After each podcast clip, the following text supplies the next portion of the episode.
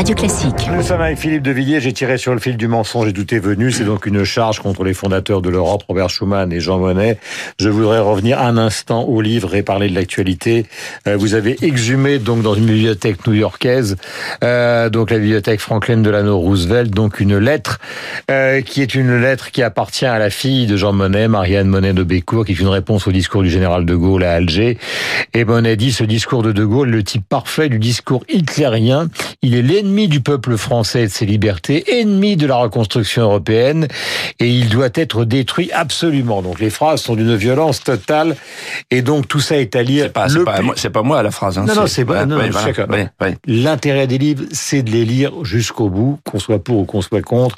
Le livre est là. Les gens qui nous écoutent ce matin ont le choix de le lire. Nous allons faire maintenant un grand saut à aujourd'hui, Mhm. parce que le grand, je dis pas propagandiste, mais défenseur de l'Europe que vous avez combattu depuis le début des années 80, on a pensé tout à l'heure euh, Charles Pasqua, c'est quelqu'un que vous connaissez bien, c'est Emmanuel Macron. Et forcément, quand vous l'avez rencontré au Puy du Fou, ailleurs, ou quand vous avez des conversations avec lui, euh, vous êtes résolument contre, il est résolument pour. Il vous dit quoi? Ben, d'abord, il y a ce que je lui dis, moi. Euh, Hmm. je, je lui dis, euh, Emmanuel, euh, vous êtes européiste, vous croyez à cette Europe sans corps, sans tête, sans racines, qui est en train de s'autodétruire. Vous êtes mondialiste avec le pacte de Marrakech, c'est une erreur euh, stratégique et euh, symbolique. Hmm. Et vous êtes, multi- de cette et vous êtes multiculturaliste, ce qui vous oppose à Victor Orban. Et en fait, je lui dis la chose suivante. Non, mais vous lui dites là, vous me faites en train de vous êtes en train de me faire une sorte de ah non, on a, alors, de, de prêche euh, ah non, non, non, en direct sur Radio non, Classique. euh, euh, le- on vous a- lui avez vraiment dit ça euh, On a une amitié rude, euh, amitié dans la vérité rude. Je peux vous dire. De- si un jour vous pouvez l'interroger, vous, vous lui demanderez. Il a pour moi de la considération parce qu'il dit vous vous êtes cohérent euh, dans vos dans vos positions Hmm. et euh, vous les exprimez d'une manière argumentée. Euh, voilà, on n'est pas d'accord, mais euh, je lui reconnais un mérite, c'est d'écouter ce que je lui dis. Alors après, malheureusement, il n'en tient pas compte. Par exemple, par exemple, je lui ai dit récemment, Mhm. pourquoi vous êtes dans cette situation vis-à-vis de Victor Orban? Mhm. Parce que Orban, lorsque je l'ai rencontré pendant trois heures et demie euh, à Budapest, m'a dit en fait, il y a deux Europes. Il y a ceux qui veulent faire l'Europe euh, en se passant des vieilles nations. C'est c'est l'Ouest, et il y a ceux qui veulent faire l'Europe en les retrouvant. Et donc, et, et il a développé ça en disant, la différence entre Macron et moi, c'est que lui, il dit comment je peux faire avec l'islam, puisque maintenant l'islam est installé chez nous, euh, en Europe de l'Ouest, alors que moi je dis comment je peux faire pour éviter d'être dans cette situation. Voilà. Il y a une Europe islamisée, une Europe qui veut pas l'être. Je pense que la fracture du Brexit, euh, c'est le c'est le début d'une fragmentation. Je pense que le mur de Maastricht, c'est quelque chose qui va vous dire quelque chose à vous, Guillaume Durand. Euh, le mur de Maastricht va tomber. Mm. C'est c'est le mur du mensonge. Pourquoi? Parce que le rêve des élites post-nationales d'une fusion des nations s'est désintégré dans le, per- dans le, dans le cœur des peuples euh, parce qu'il s'est euh, heurté, il s'est fracassé sur le réel. C'est-à-dire les que- promesses n'ont pas été tenues. La prospérité, la sécurité, la protection, l'Europe puissance. Euh, Il y a quand même une promesse qui fonctionne pas mal, c'est l'euro. Euh, je vais vous donner un exemple très simple. On est face à face, nous sommes en direct. Imaginez que pendant la crise des Gilets jaunes, qui dure depuis pratiquement 20 semaines, on soit dans l'époque du franc, que vous avez bien connu, Philippe de Villiers, on aurait dévalué trois fois, on aurait peut-être dévalué quatre fois. On serait dans une situation économique catastrophique. Donc on ne peut pas dire, même quand on est contre l'Europe, que l'euro ne nous a pas protégés. Point Alors, numéro un. Et on ne peut pas dire aux jeunes Oui. qui vont se promener dans le monde entier, contrairement à nous qui faisions la queue pendant des heures aux frontières, que l'Europe n'a pas un bénéfice parce que vous, comme moi, quand on était étudiant, on faisait la queue pendant des heures pour aller en Espagne, pour aller en Italie, pour aller en Suisse, pour aller en Belgique, pour prendre les avions, etc., etc. Ce sont que des aspects pratiques, mais c'est quand même des aspects importants et positifs. Euh, Guillaume Durand, vous avez vu là ce qu'est l'Europe aujourd'hui? Mais pas répondu, hein. Attendez, j'ai pas répondu. Je, je, je, je, suis en train de vous répondre. Laissez-moi vous répondre. Le, vous savez, quand on a créé l'euro, on a dit l'euro va favoriser la convergence des économies. C'était la seule chance de réussite de l'euro. L'euro.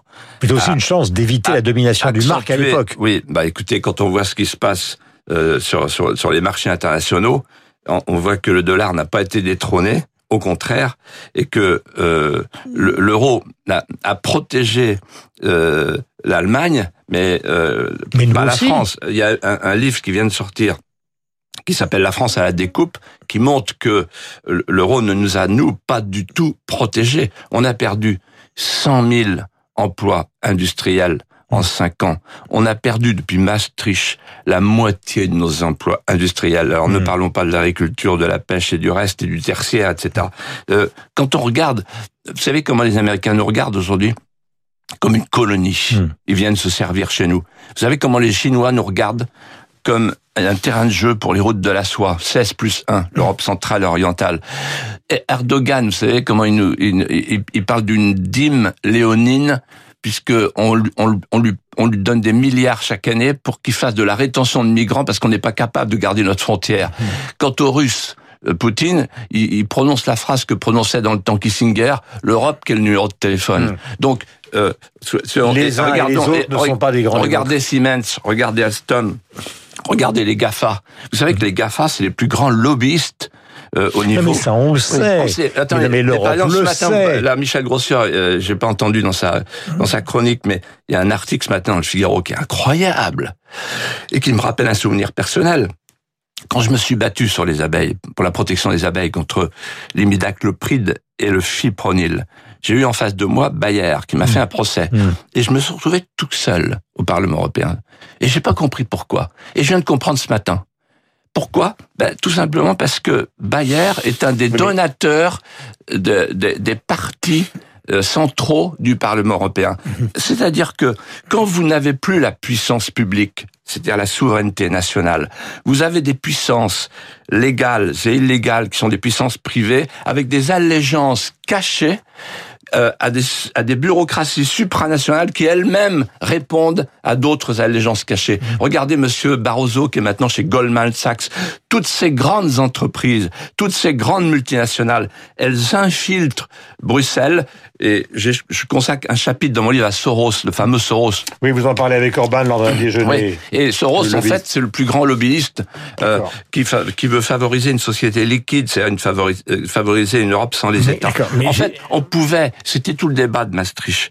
On pouvait, on pourra demain, quand le mur de Maastricht a tombé, entrer dans une nouvelle ère de postmondialisation, c'est-à-dire... J'ai beaucoup de questions. C'est-à-dire juste euh, avec les nations, avec des frontières qui sont des filtres pacificateurs et euh, avec l'idée du droit à la continuité historique. Parce que si l'Union européenne continue à se retourner contre notre civilisation, hmm. en abolissant la frontière physique et la frontière anthropologique, nous allons tout perdre. C'est exactement le contraire de ce que dit Macron, puisqu'il dit que l'Europe, c'est justement ça la défense de notre civilisation. Car si on n'a pas de monnaie, vous savez très bien que dans l'histoire, un pays qui n'a pas de monnaie n'a pas d'existence. Et il n'y a pas de monnaie sans souveraineté nationale. Donc, donc Macron est cohérent, puisqu'il veut une souveraineté européenne. Mais, alors vous êtes quoi? Du côté de Jean-Marie Le Pen, de Madame Le Pen ce matin, du côté de Salvini, de Di Maio. Vous avez cité Orban, parce que vous êtes chef d'entreprise, vous êtes sorti de la politique.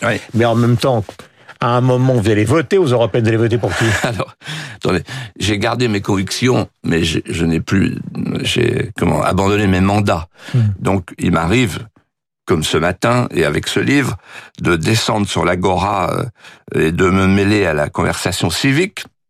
Hmm. Mais pardonnez-moi, mais j'ai pas donné des consignes. Je, moi, je suis lanceur d'alerte et, je vais vous dire mon, mon nouveau statut devant vous. C'est sonneur de toxins. Moi, je vous dis, cette Europe-là, elle est morte. Hmm. Il faut en faire une autre. Il faut. C'est ce que dit Marine Le Pen. Non, non. Attendez, il dit il faut faire une Europe de nations. elle devient même presque. Elle essaye de retrouver les accents gaullistes alors que son père flinguait le général de Gaulle tous les matins. Attendez, il y a, y, a, y, a, y a, une différence entre les, les, les, gens que vous citez. Vous pourriez en citer d'autres. Euh, et moi, c'est que quand j'ai euh, défendu avec Jamie Goldsmith, vous vous en souvenez Absolument. Euh, euh, une, une, Europe de la préférence communautaire à l'époque, mhm. euh, le, marché commun. Eh bien, tous ces gens-là étaient dans un youpala à têter leur biberon. Alors, vous me pardonnez, euh, mhm. c'est pas à moi de me situer par rapport à ces gens-là, c'est plutôt à eux de se situer par rapport à mon livre. Et donc, je souhaite que mon livre soit pillé, que ça soit un sac à provision pour tous les candidats, pour toutes les listes, et, et qu'il soit au cœur du débat. C'est en train de se passer. D'accord, mais Philippe de vous avez toujours été franc, vous allez voter pour qui? Oh bah ça alors là, euh, écoutez, alors là, ça, tournez ça pas autour du me- Non, tournez mais, mais tournez Moi, si, pas autour si de lui. en- non, mais moi, si je vais au Puy du Fou, j'achète un billet. Si Mais- vous venez à Radio attendez, moi, pour répondre à des j'ai- j'ai questions. pas, j'ai pas, euh, pas plus que vous à, à dire pour qui je vais voter. Je n'en sais rien de toute façon, et, et ça me regarde. Je suis un citoyen, citoyen écrivain. J'ai une circonscription électorale. Avant, j'avais une circonscription électorale. Quand j'étais dans la politique euh, avec des mandats électifs, j'avais le devoir de donner des prescriptions, des préconisations. Maintenant, je garde pour moi. Pardonnez-moi. Mais et en plus, j'ai pas du tout envie de me faire piéger. J'ai des lecteurs qui sont partout, qui viennent de partout, et je m'adresse à mes lecteurs et non pas à des électeurs. Euh, Bernard Tapie, que nous devions avoir pour l'instant, a un peu disparu euh, au téléphone. Mais euh, puisque vous avez bien connu ces années 80, je voudrais qu'on parle cinq minutes du Crédit Lyonnais, car la grande bataille qu'il a menée hier devant la Cour, c'est une bataille justement qui l'oppose depuis des années au CDR et sur la revente d'Adidas en disant en gros qu'il a été floué par le Crédit Lyonnais. Euh, le parquet a dit que tout ça été faux, que la compensation qui lui a été donnée après l'arbitrage était une escroquerie. Tapi est arrivé à la cour assez courageusement pour défendre son point de vue, ce qui n'est pas de ma part une défense de Tapi, mais c'est aussi une illustration de ce qui s'est passé donc au début des années 80. Est-ce que vous vous souvenez qu'à l'époque, au début des années 80, au fond, le Crédit Lyonnais faisait euh, marcher euh, en gros tout le capitalisme français Oui, je me souviens très bien de ça. Et euh, De Habrère à, oui, absolument. Donc euh, en fait, à euh, Perlevade. oui, en fait, oui. Et, et moi, je, je, puisque vous parlez de Bernard Tapie, je vais vous dire quelque chose. D'abord, moi, j'ai un souvenir personnel avec Bernard Tapie euh, que j'ai combattu.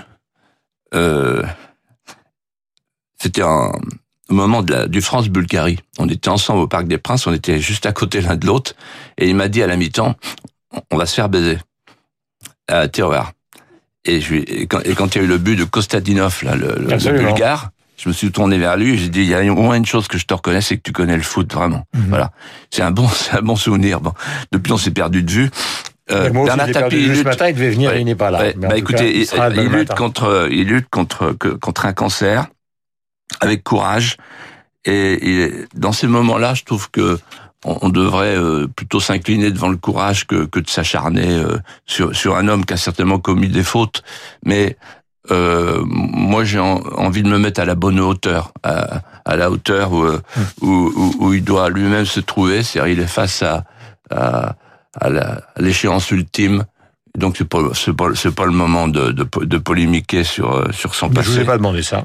Voilà. Et non, non, on- mais absolument, mais je suis d'accord avec ce que vous avez dit surtout. C'est-à-dire le Crédit Lyonnais, euh, euh, ils n'ont pas été très nets dans cette époque-là.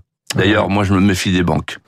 Euh, dernière phrase, euh, pardonnez-moi d'en être l'auteur, mais j'ai l'impression que depuis des années, finalement, les Français aiment Bernard, mais se méfient de Tapie. En tout cas, il sera volontiers notre invité euh, demain dans ce procès, qui est suivi effectivement par Pascal Robert Diard et par Stéphane Durand-Soufflant, qui sont certainement en France les meilleurs chroniqueurs judiciaires, qui soient euh, l'une pour Le Monde, l'autre pour Le Figaro. Merci. Et le Brexit euh, le Brexit, eh bien, ce sera une prochaine fois. Philippe de Villiers, j'ai Ah ben. tiré sur le fil du mensonge et tout est venu. C'est publié aux éditions Fayard. Vous êtes resté pendant trois quarts d'heure. Ça suffit. Merci.